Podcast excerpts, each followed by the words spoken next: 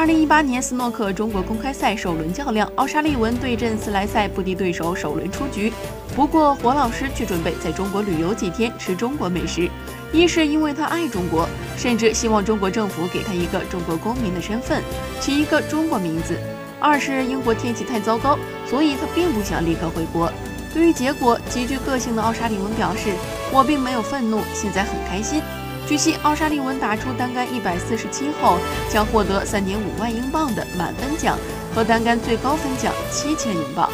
当被问及拿到这笔奖金有何计划时，黄老师再次和记者开起了玩笑：“那我就今晚请你喝咖啡或者绿茶，你开心就好。”